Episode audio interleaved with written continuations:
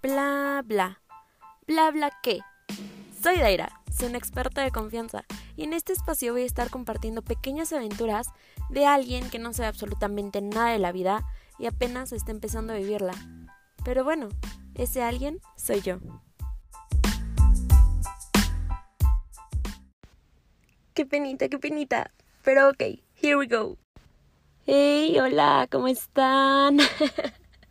Perdón por andar súper desaparecida, la verdad es que estuve muy ocupada y salieron unos pendientes, pero ya regresé otro viernes acompañándolos un ratito, pero esta vez vamos a contestar algunas preguntas que me dejaron en mi Instagram a lo largo de una semana. Y bueno, si no me siguen en mi Instagram, creo que es momento de irme a seguir. Está en la descripción del podcast. Pero bueno, empecemos. La verdad, me dejaron bastantes preguntas, pero la mayoría se repetían. Entonces opté por dejarlas más, las más populares en algún sentido, las más interesantes desde mi punto de vista. Y también hay algunas un poco personales para mí directamente. Así que siéntense porque hoy es viernes de chismecito. Vamos a abarcar un poco de todo. Hay preguntas desde amor propio, inseguridades, cómo ligar en línea, qué me hace a mí feliz y alguno que otro consejito que me pidieron. Pero bueno, la dinámica va a ser así. Pregunta, respuesta, pregunta, respuesta y ¡tarán! Se terminó el viernes de chismecito. Pero bueno, empecemos. La primera pregunta es, ¿cómo darte a respetar y a valorar con los hombres? pues no tienes que darte a respetar ni a valorar con nadie. Cada persona es digna de hacer lo que guste y mande su corazón. Obvio dentro de las leyes, por favor. Sin necesidad de entrar en las reglas de alguien, ya sea hombre o mujer. Y bueno, si sientes que te tienes que dar a respetar, ¿segura que estás en el lugar correcto?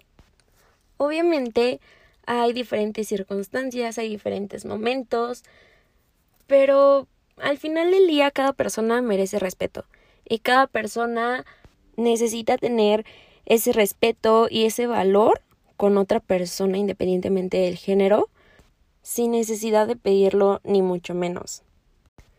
Siguiente pregunta. ¿Cómo superar las inseguridades contigo mismo? Creo que las inseguridades no se superan, en cierto sentido. Una inseguridad es algo que tienes, ya sea física o mentalmente, que solo no te sientes bien con ella. Hay que empezar a apapacharla, Embrace it.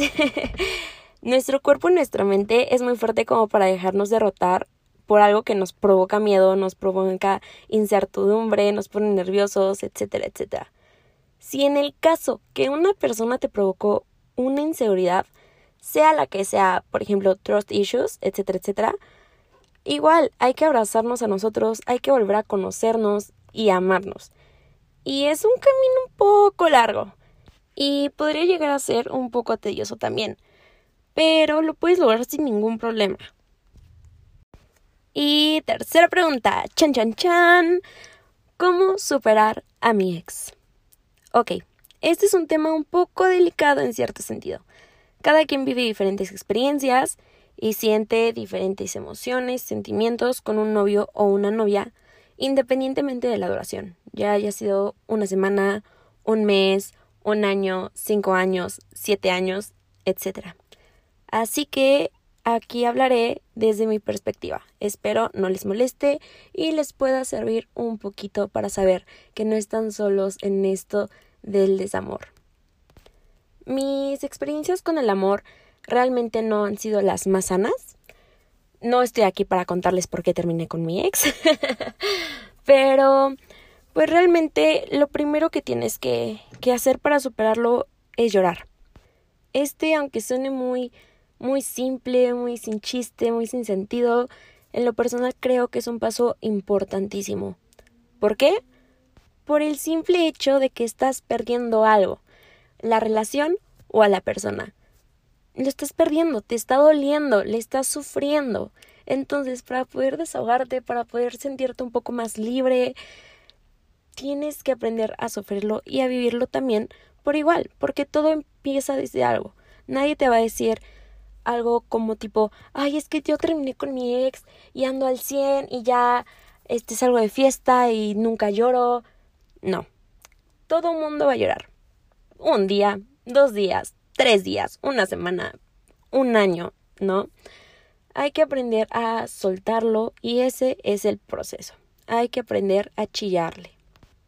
Cuando ya te sientas cansada, cansado de chillarle a una relación o a la persona, ya empieza lo divertido.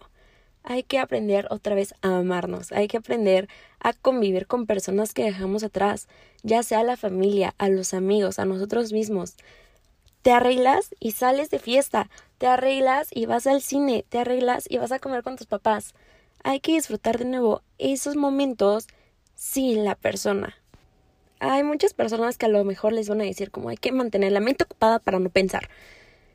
Está bien, si a ti te sirve irte al gimnasio y estar tres horas para no pensar en la persona, está bien, hazlo. Si te sirve, hazlo. Si a ti te sirve encerrarte y escribir y escribir y desahogarte y dibujar de otra manera, hazlo. De una u otra manera siempre estamos pensando en eso, siempre hay algo en nuestra mente aunque lo queramos ocultar por el simple hecho de que sucedió. Hay que poner los pies bien sobre la tierra y admitirlo. Sucedió, pasó esto bueno, pasó esto malo, pero ahí está, y lo mantendré en mi corazoncito. Y hay que aprender a quedarnos con lo bueno y obviamente con lo aprendido. Todo esto es paso a pasito, suave suavecito, hay que llevárnosla tranquilos. No es algo que vaya a suceder en un día, ni mucho menos en una hora. Entonces, hay que vivirlo, hay que disfrutarlo, hay que empezarnos a conocer de nuevo, hay que salir y hay que disfrutarnos a nosotros mismos, porque no necesitamos a nadie para hacernos felices, solo nosotros. Entonces, como conclusión de esta bella pregunta, hay que vivirlo, hay que dejarnos llevar por este sentimiento de tristeza, por este sentimiento de duelo, pero también no va a durar toda la vida siempre vamos a superar a las personas, no necesitamos a nadie.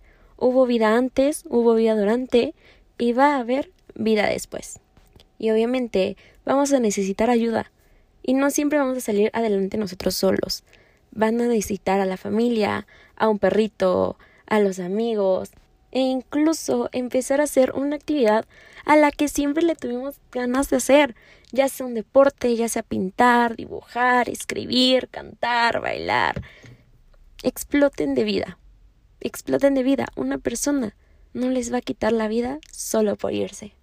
La pregunta cuatro es una pregunta personal para mí. Es, ¿cuántas veces te has roto un hueso o te has lastimado? Sácate. ya perdí la cuenta. bueno, yo practico voleibol desde los siete años más o menos. Entonces, pues sí, tengo una gran lista de lesiones. He tenido lesiones en las costillas, me, la, me las he fisurado. He tenido lesiones en la clavícula, en los dedos, en los tobillos. Bueno, de infinidad, de infinidad, de infinidad. Pero creo que la más cañona fue la del ay, no sé, estoy entre la costilla o la clavícula. Es que si los mido en forma del dolor, las, la verdad es que las dos me hicieron llorar. Como si me hubieran quitado la paleta a los tres años. Con eso les digo todo. Pero esas son las veces que me he roto un hueso o me he lastimado. Siguiente pregunta. ¿Cómo puedo ligar en línea? No, hombre. Esta respuesta se la agradezco a Jorge Lozano, mi dios de ligue en línea. Y la verdad es muy bueno. O sea, la verdad es que aquí entre nos ya la apliqué y sí sirve. Pero bueno, lo primero que va a suceder es que entre el lapso de tiempo entre 8 pm y 12 am van a ir al Instagram de la persona en cuestión. Ya sea su crush, ya sea su novio, ya sea su que quieran, a quien se les haga guapo o guapa, van a su Instagram. Están en su Instagram, se dan a la, a la foto más viejita, más viejita que tenga con su perro. Ah, sí, tiene que tener perro. porque si no, no les va a servir esta técnica. La más viejita. Y le ponen like. Dejan pasar unos 5, 3 minutos más o menos, ya que le haya llegado la notificación. Y le van a contestar ese post en privado. En Instagram existe como un botoncito, creo que es una flecha, no recuerdo muy bien, donde dice contestar en privado o enviar publicación a quién sabe quién. Y se le envían a esta persona en cuestión. Y le van a poner, qué bonito perrito. Dejan pasar unos 10 segundos a ver cuándo le vamos a comprar una correa. Otra vez dejan unos 10 segundos y le envían el mensaje. ¿Cuándo vamos a comprarle una correa a estas perras ganas que te tengo, bebé?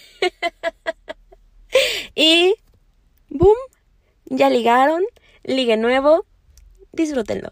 Ok, las siguientes preguntas van muy relacionadas una con la otra van muy de la manita, así que las voy a contestar casi casi con lo mismo. La primera es, ¿cómo puedo mejorar mi autoestima? La segunda, ¿cómo dejo de sobrepensar las cosas? La tercera, ¿cómo puedo amarme? Cuando me digo cosas lindas, no lo siento genuino. Como ya vimos, van muy relacionado con la autoestima, van muy relacionado con el amor propio. Entonces, como primero voy a venir a hacerme este promoción, vayan a escuchar mi capítulo Hecho con Amor, ahí va a contestar sus preguntas. Pero en pocas palabras, hay que conocernos. Hay algunas cosas que no nos van a servir a todos, como por ejemplo, si a mí me sirve y yo me demuestro amor propio haciendo ejercicio o comiendo bien o yéndome fiesta o pintando, a lo mejor a otra persona no le sirve y cree que nada más porque a alguien sí le sirve, a esa persona también le tiene que servir, lo cual no es cierto. Cada quien tiene su proceso, cada quien tiene su forma de amar, cada quien tiene su forma de sentirse cómodo consigo mismo. Hay que poner los pies sobre la tierra, hay que conocer, hay que analizar y hay que proceder a la acción, porque por el simple hecho de que, ay, ya, ya no quiero sentirme mal, o ay, ya no quiero sobrepensar las cosas, o sea cual sea el problema, no se va a solucionar diciendo ya no quiero.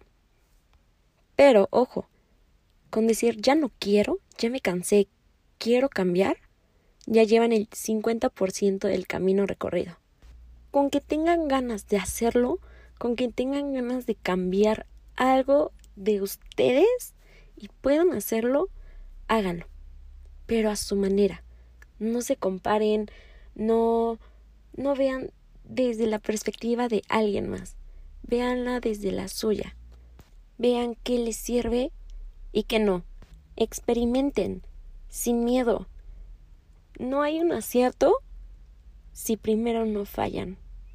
Solo aviéntense a conocerse ustedes mismos. Siguiente pregunta. Ya casi es la última. Esta y otras dos más. Y se acabó nuestro viernes de chismecito. Dai, ¿qué te hace feliz? Esta es una pregunta muy buena, tengo que admitirlo, es muy buena. Me gustan estas preguntas que me hacen pensar, razonar y analizar las pequeñas cositas que me hacen feliz.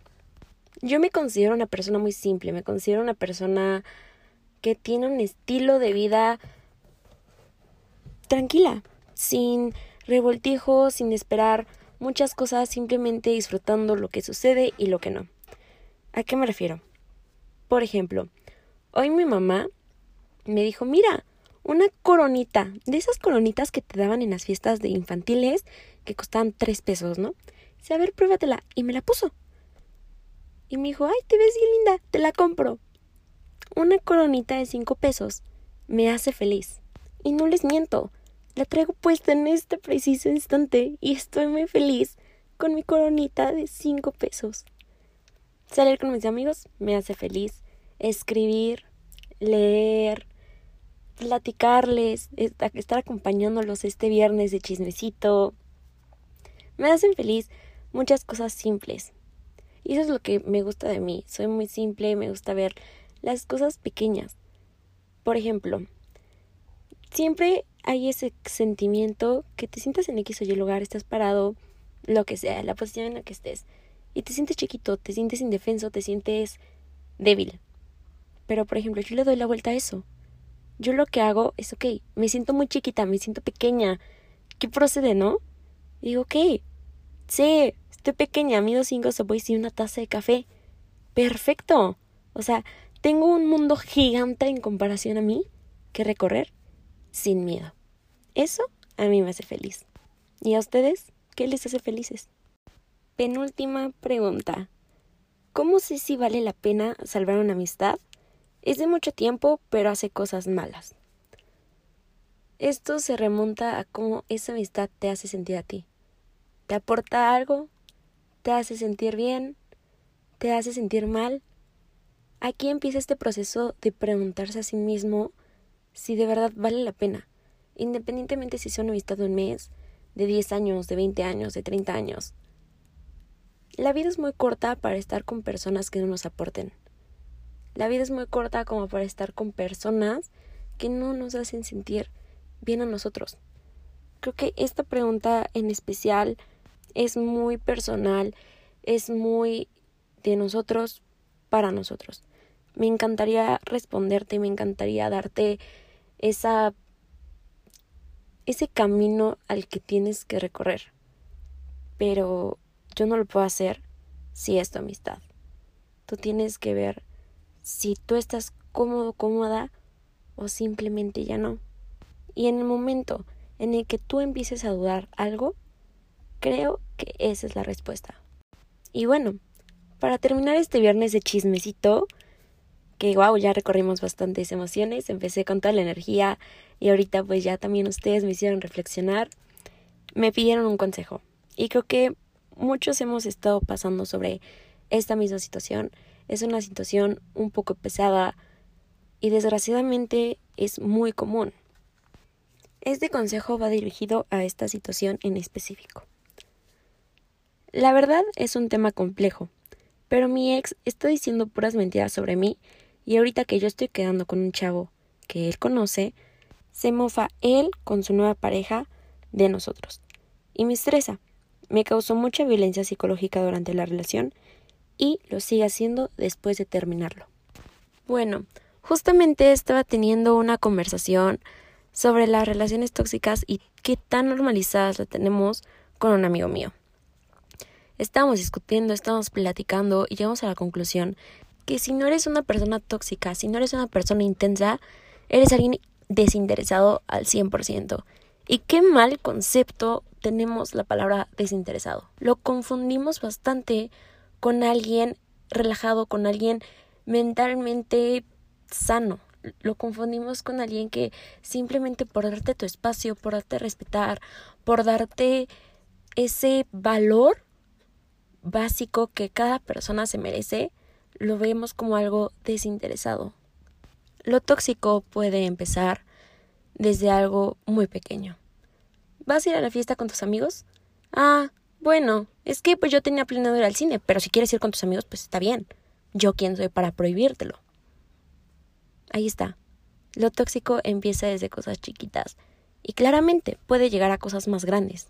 Por ejemplo, la violencia intrafamiliar, la violencia física, la violencia verbal. No se necesita dar un golpe para que te lastimen. Y obviamente esto puede provocar daño psicológico severo, pésimo, o sea, que en verdad te deje por los suelos. Y está bien si no nos vamos de esa relación tóxica a la primera señal, a la segunda, a la tercera.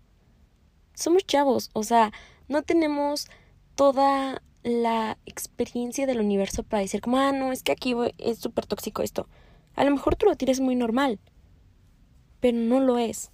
Hay que saber, hay que conocer, digo mucho la palabra conocer, pero en verdad es muy importante, hay que conocer a nuestro ambiente, a la persona con la que estamos, a nosotros. De ahí parte absolutamente todo. Pero bueno, volviendo al tema principal. Si no te fuiste ni a la primera, ni a la segunda, ni a la tercera, está bien, está bien, en serio, cada quien tiene su proceso y cada quien sabe lo que aguanta y cómo lo aguanta. Pero si ya decides irte, hay ocasiones como esta que la persona no te deja en paz y no te deja vivir y no te deja disfrutar y no te deja ser feliz y simplemente quiere seguir molestándote. Y esa persona de verdad ha de tener mental issues o yo no sé, porque no le da el derecho, nada le da el derecho a seguir detrás de ti, a seguir burlándose, a seguir diciéndote cosas, a decir chismes sobre ti. O sea, en verdad, aquí lo importante es que tú no tienes la culpa, tú no tienes por qué sentirte mal porque lo haga.